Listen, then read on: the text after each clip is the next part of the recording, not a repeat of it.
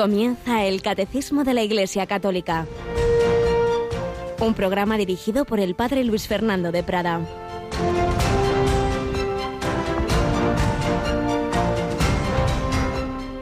En aquel tiempo le llevaron a Jesús un endemoniado mudo, y después de echar al demonio, el mudo habló. La gente decía admirada, nunca se ha visto en Israel cosa igual. Alabado sean Jesús, María y José. Muy buenos días, muy querida familia de Radio María. Vamos a por esta nueva semana en el día de San Fermín. Qué año tan raro, 7 de julio, sin esos encierros, sin todas esas fiestas tremendas, curiosas y que bueno, ¿quién le diría a ese obispo mártir santo bajo el imperio romano, pues que iba a ser el patrono de esa Pamplona con esas fiestas. Bueno, el caso es que bajo San Fermín, que de una manera u otra, por supuesto, lo importante es que desde el cielo le pedimos su protección sobre todos, pues seguimos caminando conociendo a nuestro Señor, conociendo su doctrina, conociendo cómo nos invita a la vida eterna, que enseguida se nos pasa esta vida, pero como entre tanto, pues aquí en esta vida estamos heridos y y tantas veces pues pues bajo influencias malas, incluso a veces bajo posesiones. Le llevaban a Jesús endemoniados que a veces pues bueno, el demonio hacía determinados efectos si muchas veces lo que hace es gritar, hacer gritar al poseído, en este caso pues lo tenía calladito, un endemoniado mudo. Jesús echa al demonio y el mudo habló. Y podemos ver siempre en los milagros del Señor, más allá de de la muestra de su divinidad y de su amor, siempre hay un simbolismo también espiritual. Si el curar al paralítico, a, a los que tienen determinadas eh, enfermedades que les impedían andar, podemos ver un símbolo de cómo el Señor pues nos sana el alma también para que hagamos el bien con todo nuestro ser. Si al sanar al sordo podemos ver ahí el símbolo de que muchas veces no escuchamos la voz de Dios ni la voz de los demás, solo nos escuchamos a nosotros mismos.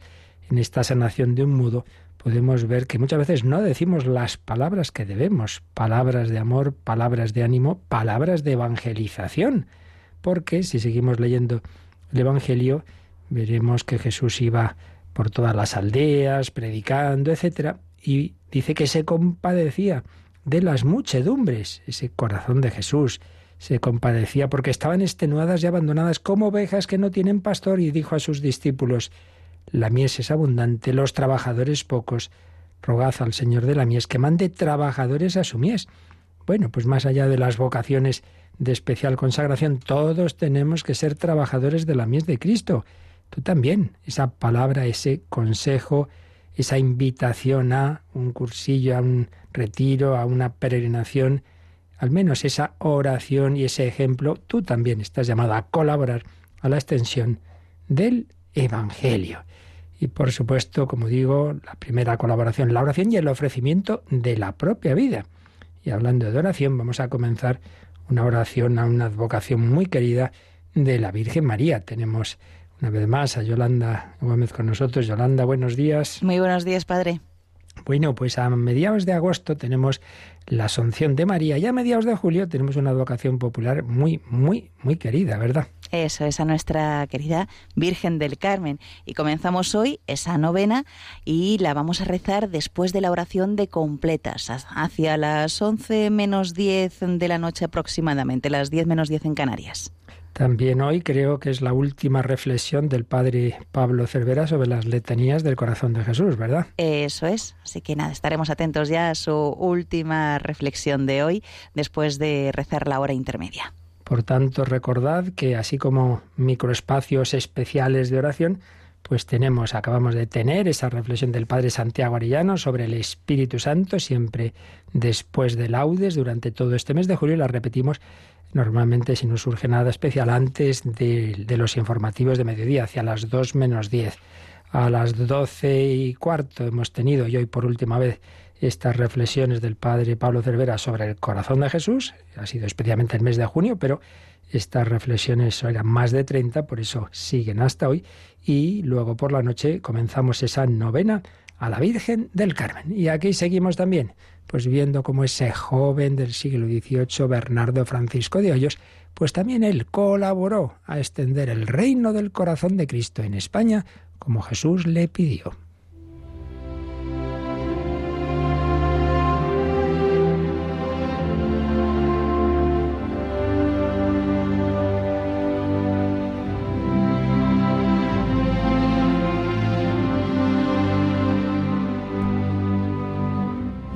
Escribió en su corazón Vida y misión del padre Bernardo de Hoyos, gran apóstol del corazón de Jesús, trazada sobre testimonios directos por el padre Máximo Pérez, de la misma compañía de Jesús a la que perteneció Bernardo. Bueno, pues nos habíamos quedado en que Bernardo, ese jovencito vallisoletano de Torre Lobatón, se había ido ya a hacer los estudios de teología para llegar a ser sacerdote de la Compañía de Jesús en Valladolid en ese lugar que hoy día es centro de espiritualidad del corazón de Jesús, unido a la gran basílica de la gran promesa.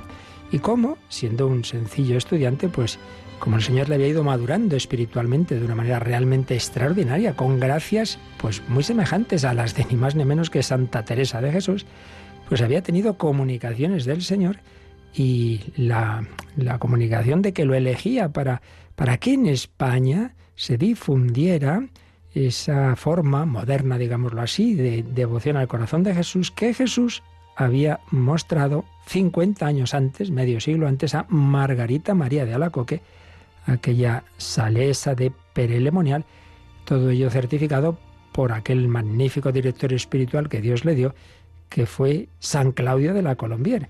Se había ido extendiendo ya por Francia y otras naciones, pues esa manera de devoción al Señor, eh, unida a la Eucaristía, la consagración al corazón de Jesús, la hora santa, la reparación, la comunión de los primeros viernes, pero en España todo eso apenas se conocía. Y el Señor le había dicho a Bernardo que contaba con él y le había hecho incluso esa promesa. Bueno, no te preocupes, esto ahora aún no se conoce, pero reinaré en España. Hay más que en otros sitios y ya explicamos el sentido, cómo hay que entender eso del más. Bueno, pero ¿cómo va a hacer esto un pobre estudiante? Que lo tiene que hacer es eso, estudiar. Él no era nadie. ¿Cómo iba a difundir en España esa espiritualidad y él, él que, que ya digo, pues a fin de cuentas la vida del estudiante jesuita pues era eso, estudiar y no meterse en más líos. Bueno, pues el Señor le fue iluminando cómo hacerlo.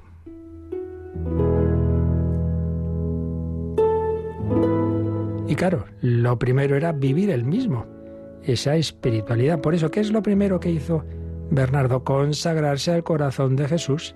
A él quería consagrar todos sus pensamientos y obras. Soñaba con hacer la entrega de sí mismo el viernes después de la octava del Corpus. No nos olvidemos de que una de las peticiones del Señor a Santa Margarita María es que hubiera una fiesta a los ocho días del Corpus Christi. Bueno, es la fiesta que ya tenemos, claro, la fiesta la solidaridad del corazón de Jesús, pero entonces no existía en la liturgia.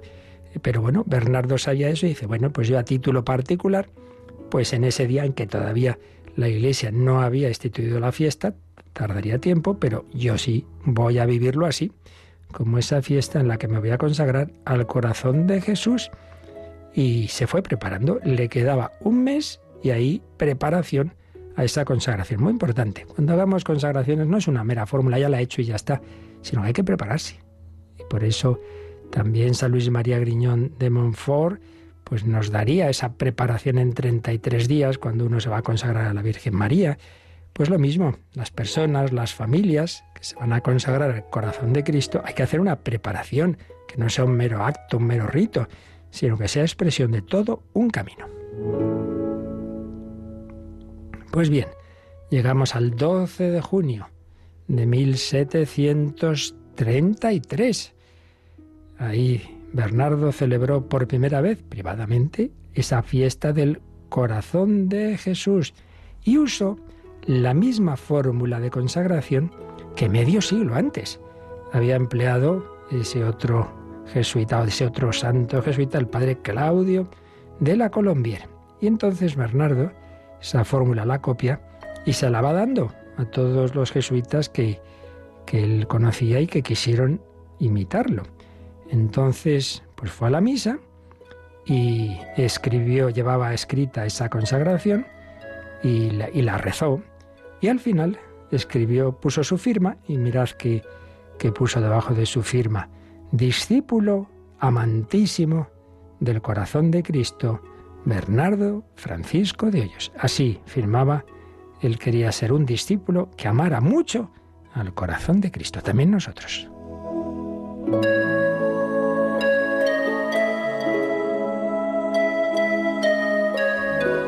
como Bernardo pues recibía esas luces del Señor, sintió que al firmar, escribe, conocí que Jesús recibía mi nombre en su corazón. ¡Qué preciosidad!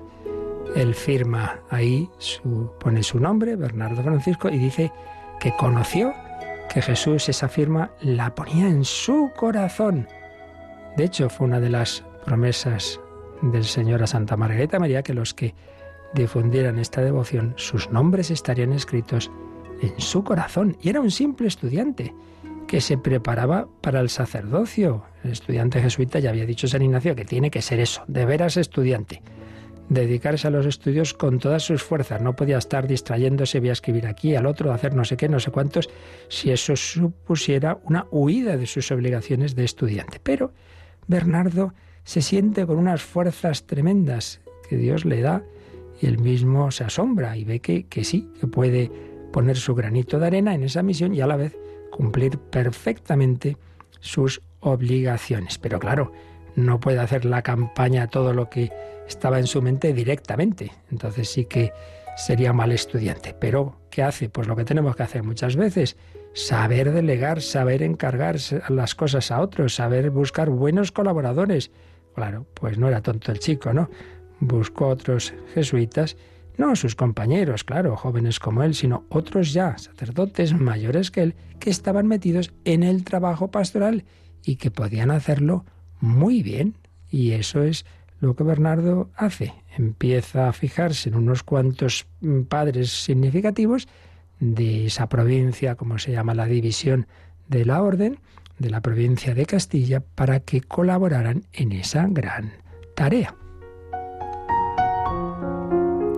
Ganar para su causa a los que habían sido superiores y formadores suyos incluso. Bueno, pues sí, Bernardo alentará a un grupo de jesuitas, les ofrece esa fórmula de consagración del padre de la Colombier, esos padres consagran sus personas y actividad apostólica, ya tiene provinciales, exprovinciales, rectores, maestros, predicadores, misioneros, por eso su, que había sido su, y era a distancia, su director espiritual, el padre Juan de Loyola, escribió, no puede dejar de admirar que los primeros hombres de una provincia fuesen los que abrazaban los intentos de Bernardo y los llevasen a efecto. Pues sí, los más importantes haciendo caso a un jovencito estudiante. Claro, jovencito estudiante al que el Señor había elegido, como tantas veces, al más pequeño, al aparentemente más, más pobre, como hizo con el rey David, el pequeño de los hijos de Jesé, ese iba a ser el rey de Israel. Pues aquí, este jovencito que había nacido muy débil de fuerzas y a punto de que no hubiera nacido vivo, era el elegido para ser ese instrumento del corazón de Cristo en España.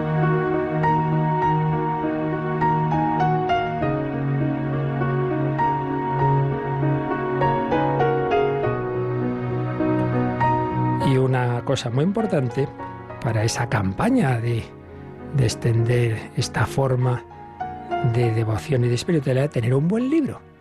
Y ahí es donde va a surgir un librito que podemos tener en nuestras manos, El Tesoro Escondido. Bueno, pero eso ya lo contaremos mañana. El Tesoro Escondido, que es la devoción al corazón de Jesús.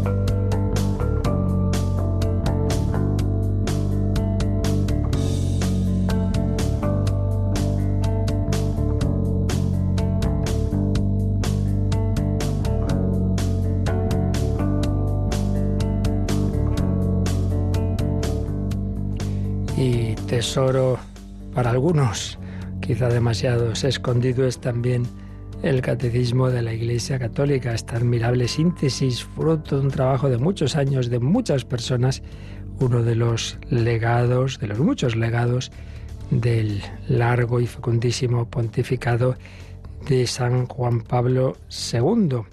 Y estamos precisamente terminando de comentar pues la primera y principal parte, la más larga del catecismo, la que expone las verdades que creemos, las verdades de fe. Luego la segunda parte es esas verdades, cómo las celebramos, la liturgia, cómo las debemos llevar a la vida ordinaria, la moral, y cómo todo eso hay que vivirlo en oración. Los cuatro pilares, las cuatro patas de esa mesa de la vida cristiana. La fe, la liturgia, la moral y la oración. Pues estamos terminando lo que creemos, sintetizado en los símbolos de la fe, en los credos. Y los dos últimos artículos del credo, creo en la resurrección de la carne, creo en la vida eterna, pues ya los estamos terminando, estamos en lo último de lo último. Como en este artículo mm, duodécimo, pues hemos visto el juicio particular, cuando cada persona muere, pues se, se encuentra con el Señor y la luz de Dios le hace ver en qué situación ha acabado su vida, su alma en relación con Él. Si esa relación ha sido de aceptar profundamente y, responder plenamente a sus llamadas, pues esa amistad de santidad que ha vivido con Dios, como vivió Bernardo, pues se consuma en el cara a cara que llamamos el cielo, que es el segundo apartado de este artículo. Si esa relación con Dios, sí, uno ha aceptado, al menos al final, esa amistad con Él, pero de una manera muy imperfecta, todavía el alma no está preparada para ver a Dios, los ojos no están disponibles para salir a la luz del sol, la misma alma se da cuenta de que necesita acabar de ser purificada, porque solo bienaventurados los limpios de corazón, porque ellos verán a Dios, todavía no está limpia esa alma, necesita la purificación del purgatorio, siguiente apartado. Y si el alma, qué horror, rechazara hasta el final esa, esa llamada a la amistad, esa llamada al desposorio. A fin de cuentas, Dios es el esposo, el alma la esposa, pero Dios no puede obligar a nadie porque nos ha creado libres. Si lo rechazara hasta el final, el infierno, que es el siguiente apartado. Luego vimos que más allá de esa mm, situación personal de cada uno, habrá un juicio final universal, que no significa que otra vez todo el mundo va pasando ahí a recibir la sentencia, sino que es una manera de expresarnos que, se va a ver la, verdad de la historia, se va, toda la humanidad va a reconocer a Cristo como, como Dios, como, como el Rey, Señor, aquel que fue crucificado y, tantas injusticias y tanta gente que ha sido falsamente acusada o, oprimida o asesinada, etcétera, pues digamos como que ahí se hace, es, es el, el último tribunal, el Tribunal Supremo, para que tantas eh, mentiras y tantas injusticias, pues ahí queden patente la verdad, la verdad de todo. Y finalmente estamos viendo algo que, bueno, como en general en estos temas no, no sabemos con precisión cómo es, pero que es la idea de que aquí no estamos hablando simplemente de un, de un cielo de las almas, sino que, si habíamos recordado en el artículo anterior, el artículo undécimo, que también nuestros cuerpos resucitarán, pues como Dios todo lo que ha creado, eso pues por algo lo ha creado y tiene su sentido también en la eternidad. Y es que en esos cuerpos nuestros está esa materia del universo.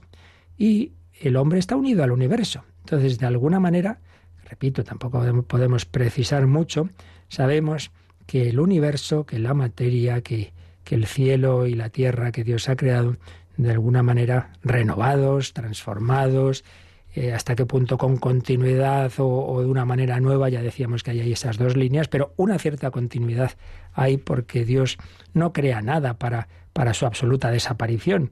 Todo tiene un sentido. Entonces, estamos en este último apartado que se llama la esperanza de los cielos nuevos y la tierra nueva. En este sentido de que el cielo pues incluirá de alguna manera pues los elementos transformados, bellos, de este mundo, al menos desde luego lo tenemos claro en cuanto que en nuestro cuerpo está pues esos elementos, ¿verdad? De, del universo están sintetizados en nuestro cuerpo, aunque será un cuerpo espiritualizado, no podemos ahí como os he dicho ya ante varias preguntas, aplicar los criterios de, edad, de si yo tuve esa enfermedad, mira, todo eso ya eh, no va, ya, ya eso no, no tiene sentido allí. De relación sexual, ya lo dice Jesús también, allí los no habrá matrimonio como tal. Otra cosa es que quede el amor, el amor sobrenatural que, que, que se haya vivido aquí, pero eso es otra cosa, etcétera. Pero en cualquier caso, hay una comunión del hombre con el cosmos para mal y para bien. Para mal porque dice San Pablo que la creación gime, gime, porque dolores de parto, porque está bajo ese hombre que cometió el pecado original y todo el demás ríos de pecado y todo eso bueno, pues también eh, ha afectado a, nuestra, a nuestro mundo. Para mal, pero para bien, porque en esa victoria final de Cristo y de los de Cristo, pues leímos en el 1047 que el universo visible está también destinado a ser transformado, restaurado a su primer estado, para que participe en la glorificación de Cristo resucitado.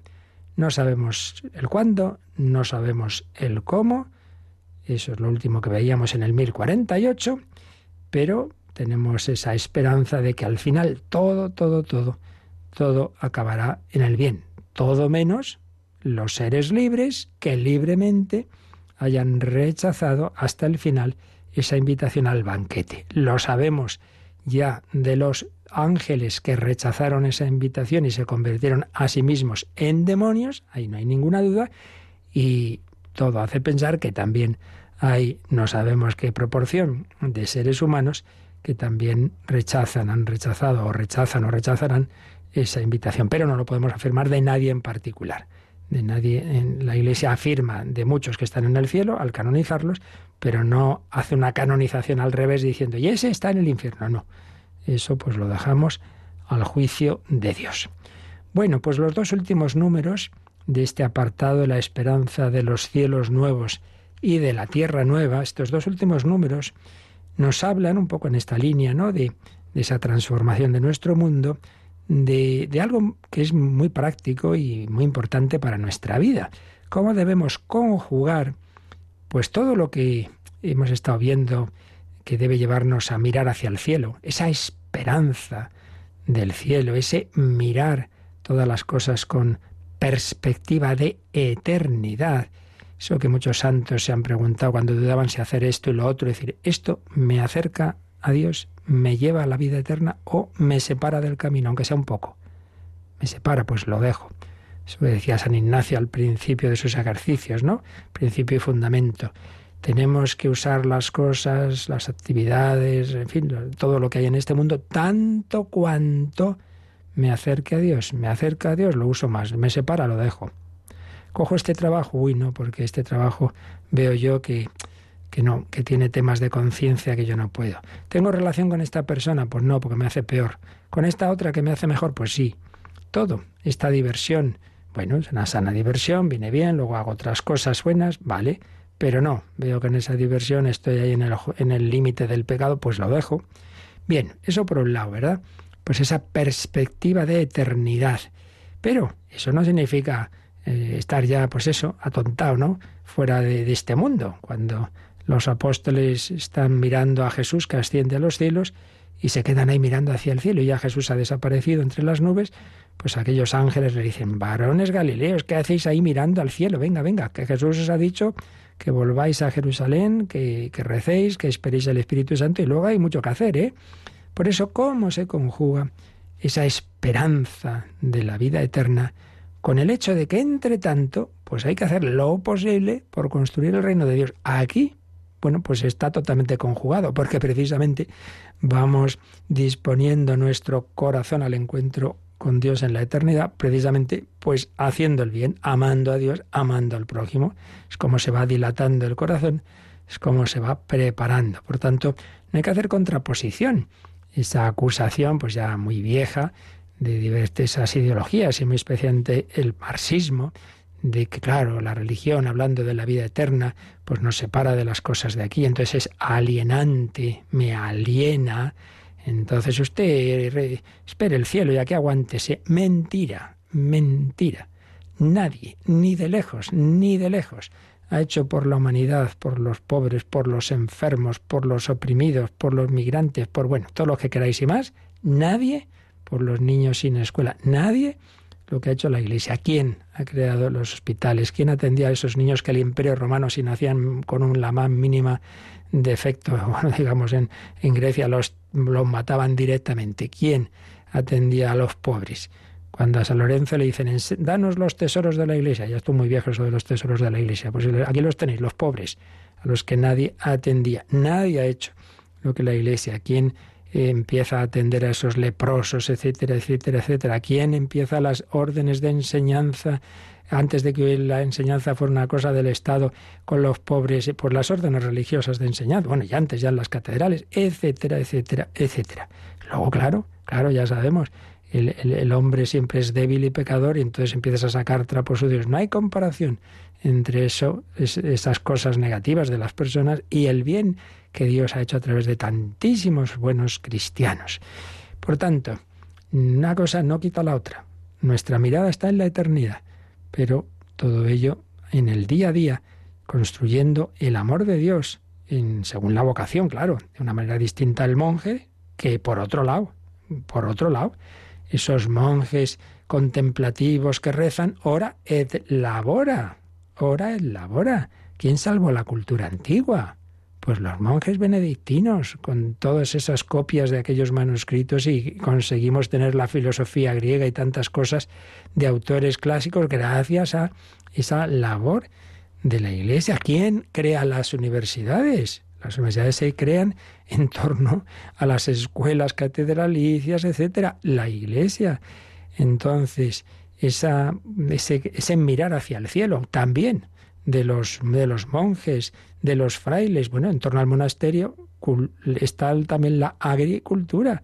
Se va generando pues toda esa manera de, de cultivar la tierra. Bueno, empezando porque los propios monjes, pues muchísimas veces, bueno, por no decir siempre, se autoabastecían los alimentos con, pues con, su, con su huerta, con sus animalitos, etcétera, etcétera, etcétera. Por tanto, no hay tal contraposición. Y, ni siquiera en la vocación que mira más hacia la vida eterna, que es la, la de los monjes contemplativos. Luego, los sacerdotes, pues haciendo presente a Cristo eh, a través de los sacramentos, de la palabra, etcétera. Y luego, eso sí, los laicos en el mundo, pues eso, en medio del mundo.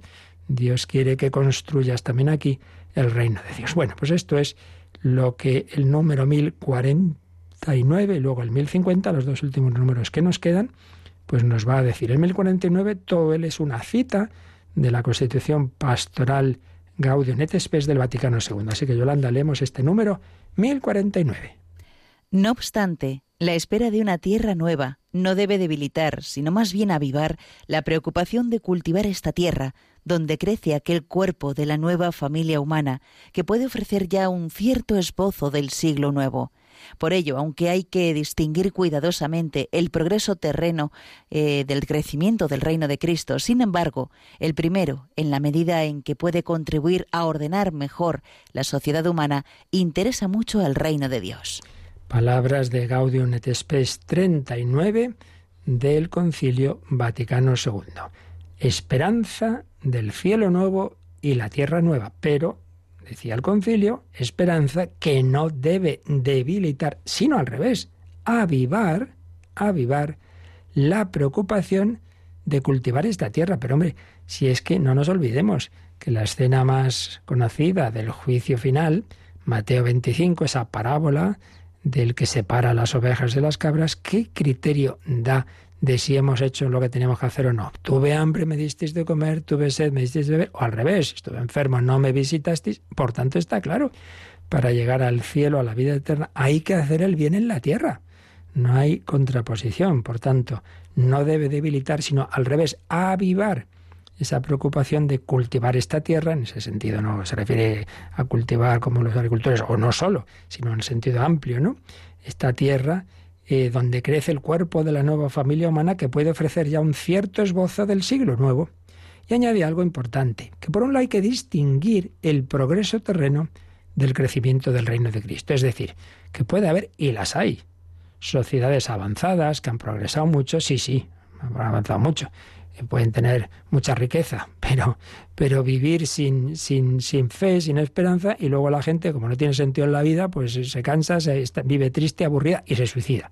Por lo tanto, hay que distinguir el progreso terreno del crecimiento del reino de Cristo. Pero por otro lado, dice que ese progreso, en la medida, en la medida en que puede contribuir a ordenar mejor la sociedad humana, interesa al reino de Dios. O sea, ni identificarlos, ni tampoco despreciar lo que haya de bueno, claro está, en ese progreso que ya digo, la Iglesia ha colaborado, vamos, toda su historia, pues eso, a lo que eh, tantos aspectos de que hoy día ha asumido la, administración pública de la educación, de, de la sanidad, pues todo eso la Iglesia ya lo hacía. Por tanto, hay que cuidar esos aspectos humanos. De, bueno, y ahora mismo, ¿qué, institución está atendiendo a los que se han quedado en la calle y no tienen ya ni de comer? Pues que pregunten en, en a dónde va la gente, no suele ir a las puertas de los bancos, sino a Cáritas. Por tanto, por un lado, ese, mm, esa dimensión terrena y ese colaborar al progreso. Tenemos también, pues, bueno, otro tema muy importante. Si es que son tantas cosas que en esta cultura anticatólica muchas veces nos tragamos las leyendas negras. No, la Iglesia contra la ciencia, pero vamos a ver, por Dios y por todos los santos, ¿en qué civilización se ha desarrollado la ciencia? En la civilización cristiana, porque la que haya ciencia presupone que hay la idea de que el mundo tiene una lógica, tiene unas leyes, porque tiene un creador que podemos conocer en aquellas culturas en las que se supone que el mundo es un caos, que no se sabe, que todo es relativo, pues ahí, ahí apenas hay ciencia. Porque, porque desde esas perspectivas, pues claro, ¿qué vamos a conocer? ¿Qué leyes vamos a sacar? Si aquí hoy esto actúa de una manera, mañana de otra. Y de hecho, pues, por ejemplo, es una famosísima eh, teoría que, que, bueno, tan, tan extendida del Big Bang, pues muchas personas no saben que el primero que la defendió en serio fue un canónigo, Georges Lemaitre, católico, y que grandes científicos, ni más ni menos que Einstein de primeras, le pareció que se equivocaba. Y luego dijo, uy, que me tuviera patatúi. Menuda. Para que veamos, por poner un ejemplo entre, entre muchísimos, ¿no? Por tanto, claro que sí, la fe nos anima también a trabajar por el progreso terreno, pero tampoco podemos identificarlo. Porque, repito, hay sociedades que, económicamente y socialmente tienen un montón de avances, pero sí, sí, claro, pero si no tienen a Dios y no tienen amor, entonces pasa lo que está pasando, ¿no? Pues sociedades en las que la vida no tiene sentido, en las que se ha extendido tremendamente el aborto, la eutanasia, el suicidio, porque no basta con ese progreso terreno, que repito, trabajamos por él, no basta, si no hay una perspectiva de sentido de la vida desde Dios. Bueno, vamos a pedir al Señor esa perspectiva desde nuestra fe. No nos olvidemos, el centro de la fe es Cristo. Cristo, Dios hecho hombre en esta tierra. Claro que entró en la tierra, vaya que se entró y nació en un pesebre, caramba. Y vivió todo y trabajó, que no, no, no estuvo en las nubes. Rezó, oró mucho, 40 días en el desierto, sí, sí, pero 30 años trabajando en Nazaret. Sufrimiento, la, la pasión, las circunstancias humanas de la injusticia, sí, sí, pero todo culminó en la resurrección. Cristo ha resucitado y en su cuerpo místico estamos llamados a resucitar nosotros y nuestro cuerpo integra este mundo. Por tanto, la victoria de Cristo es la victoria final de lo que Cristo ha creado y si nos realmente nos unimos a él, con él resucitaremos. Nos quedamos un momento pues alegrándonos de esa victoria con este cántico de victoria del maestro Frisina, Resurrexit. Claro que sí, Jesús ha resucitado y con él todos los de Cristo.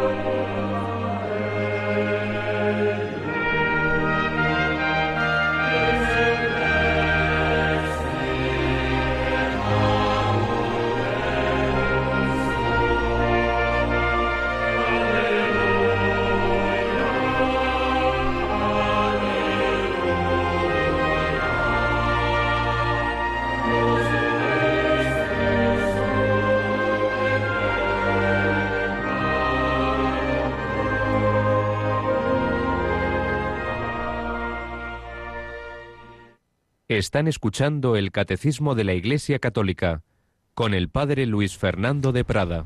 Resurrexit Cristo resucitó y con él esperamos cielos nuevos y tierra nueva.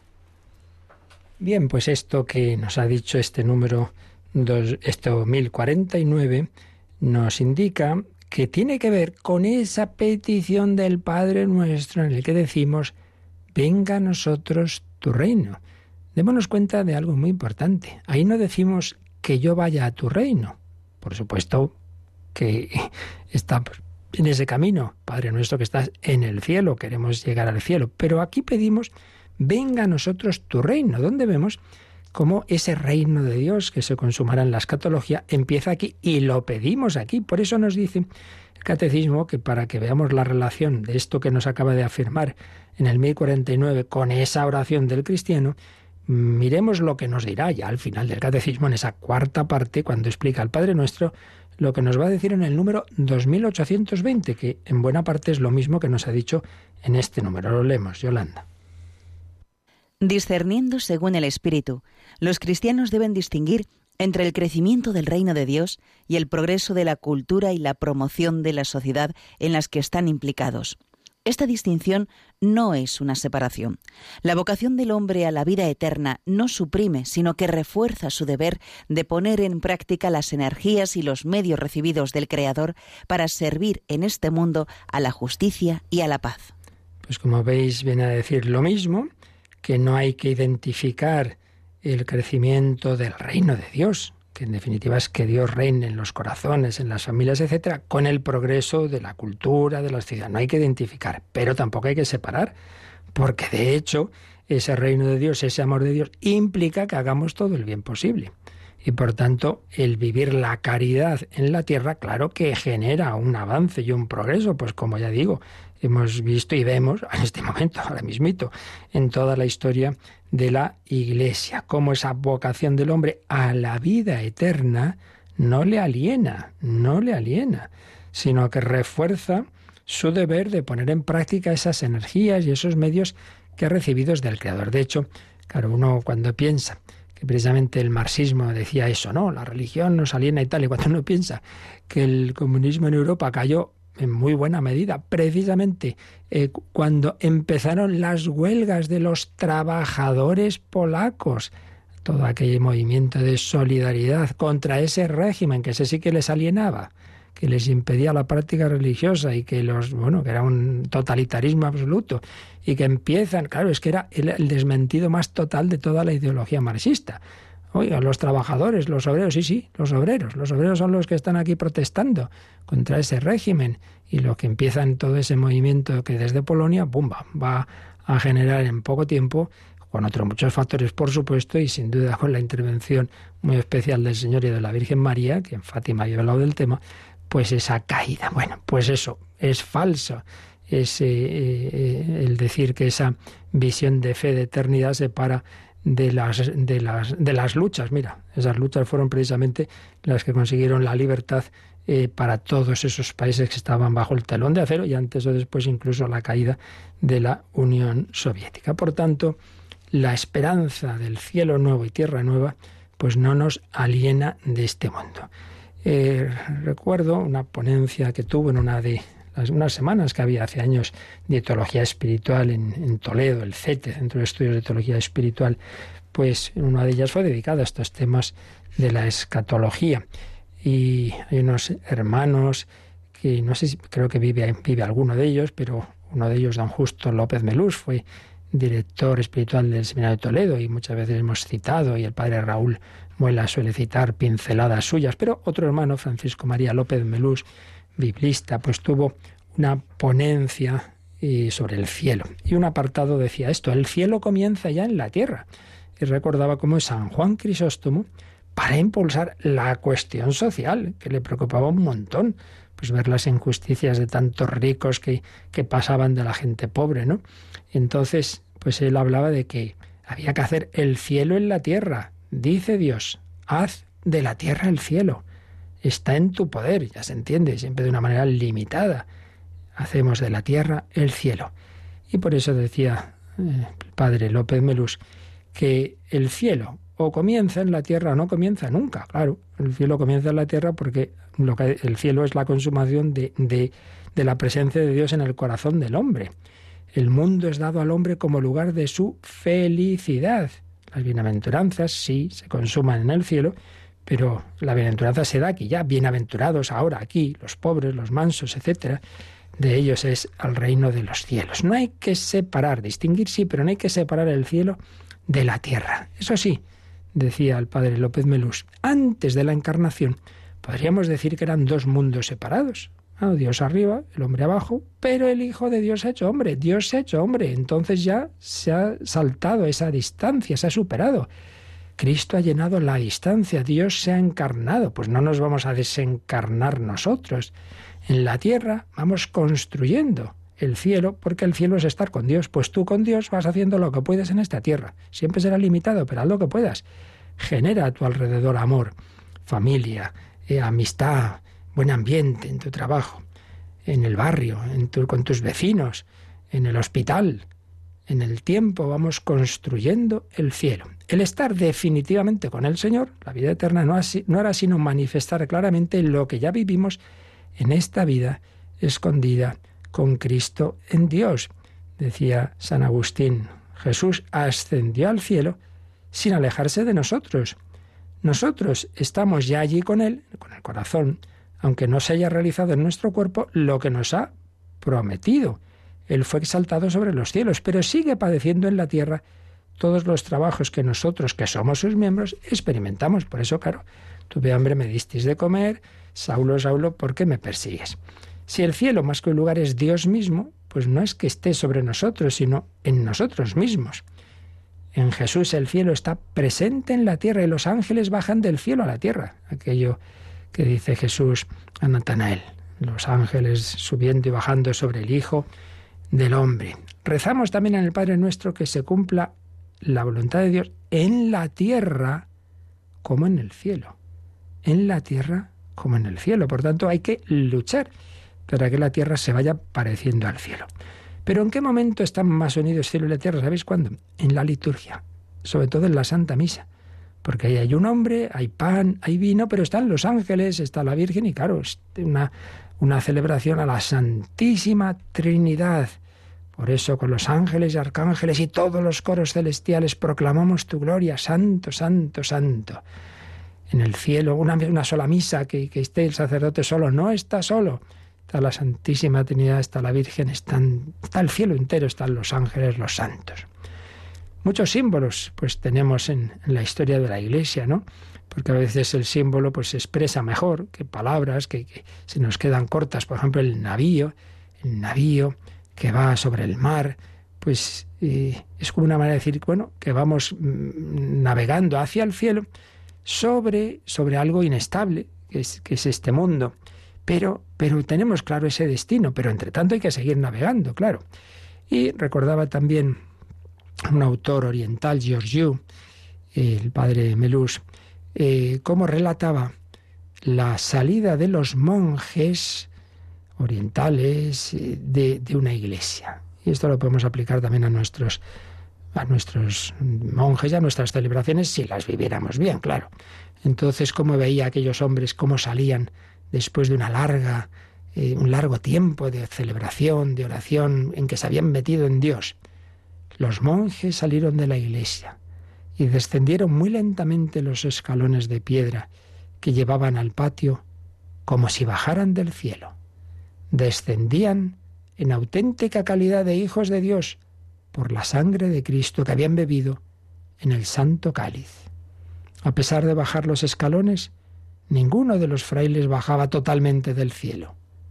La víspera habían entrado todos en la iglesia y vivido en el cielo, reconstruido y simbolizado en la tierra por la capilla durante más de doce horas, más de doce horas de verdadera permanencia en el cielo. Al caminar por las losas del patio, mientras bajaban los escalones de piedra, sus pasos eran vacilantes, faltos de firmeza. Semejante torpeza era lógica. También los marinos carecen de seguridad al andar cuando bajan a tierra después de un largo viaje. Es muy comprensible que a los monjes les sucediera lo mismo al regresar del cielo. La casi imposibilidad de reanudar su contacto físico con la tierra después de la prolongada vigilia y de los oficios dominicales se notaba en todo cuanto hacían durante la jornada siguiente. Hablaban en voz baja, se mostraban amables, sus movimientos eran pausados, y tanto sus ojos como sus rostros parecían iluminados. Trasladaban a la tierra, al patio del monasterio, las costumbres del cielo. Exactamente lo mismo que los viajeros procedentes de lejanos países llevan en sus expresiones verbales, en sus maneras, en su forma de vestir y en sus ojos las huellas del sol, de la tierra y de la vida misteriosa del país que han vivido. Por tanto, cuando realmente vivimos bien la unión con Dios, la oración, la liturgia, se nota luego. Se nota porque pues, si estás lleno de Dios, pues estás con paz, con alegría, con amor. Si uno sale de la iglesia protestando, criticando, dando voces, hombre, a lo mejor es que vaya, ese día va a pasar algo, pero si eso es lo normal, pues hombre, a lo mejor es que no estás viviendo muy bien tu, tu oración y mal ejemplo estás dando. Y luego lo típico, sí, sí, mucho ir a la iglesia y tal. Lo cual, por cierto, suele ser un golpe bajo con mala intención que tampoco hay que hacer mucho caso. Pero, por desgracia, a veces podemos dar pie. Así pues, hágase tu voluntad en la tierra como en el cielo. Esperamos el cielo nuevo y la tierra nueva, pero haciendo lo posible porque esta tierra vaya avanzando conforme al plan de Dios, que es el amor a Dios, el amor al prójimo, corazón filial, corazón fraternal hasta que lleguemos un día a estar eternamente con el Señor y con los demás, porque no nos olvidemos que también en el cielo está, está, esa dimensión horizontal de comunión. Pues nos quedamos pidiéndolo, agradeciéndolo al Señor, y también si tenéis ahora alguna cuestión, pues es el momento para plantearla.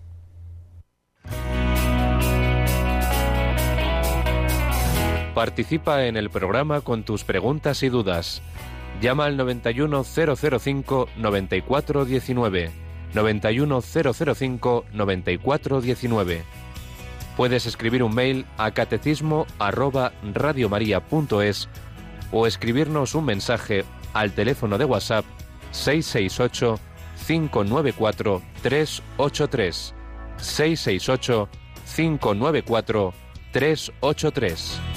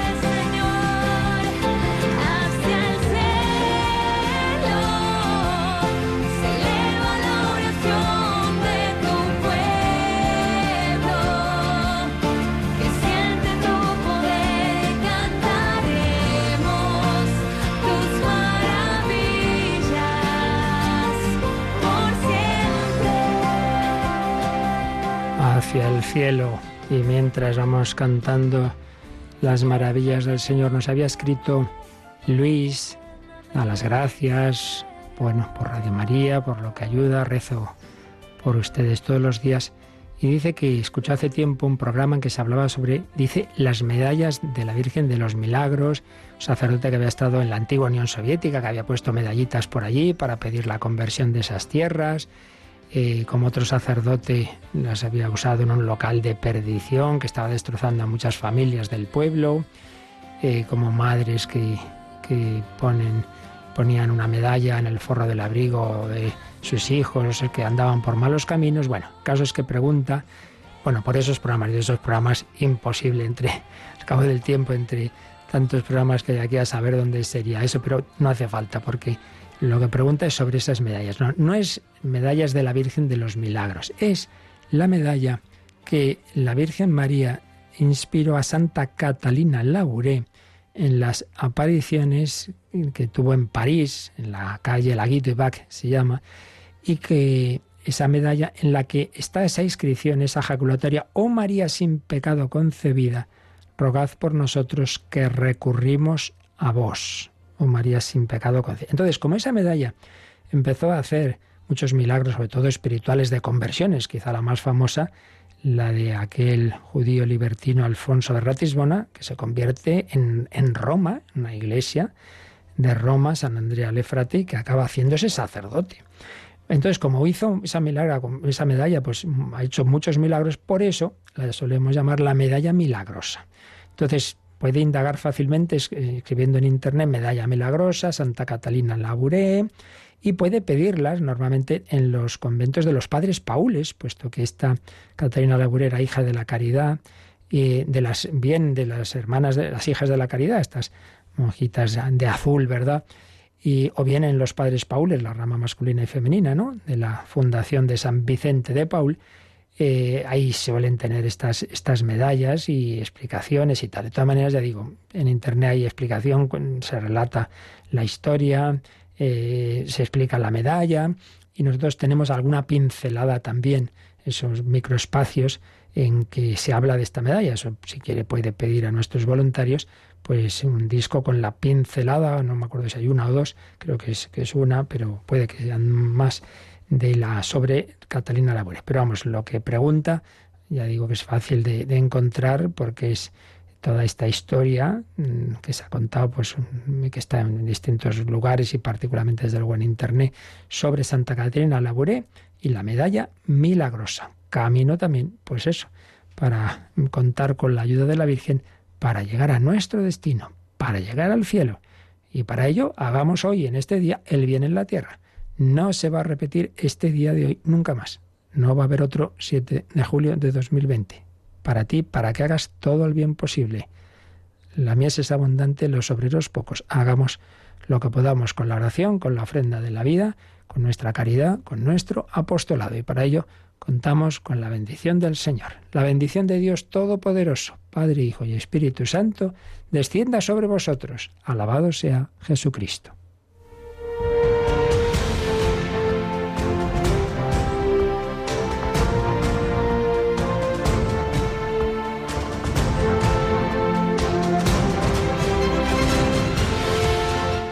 Han escuchado en Radio María el Catecismo de la Iglesia Católica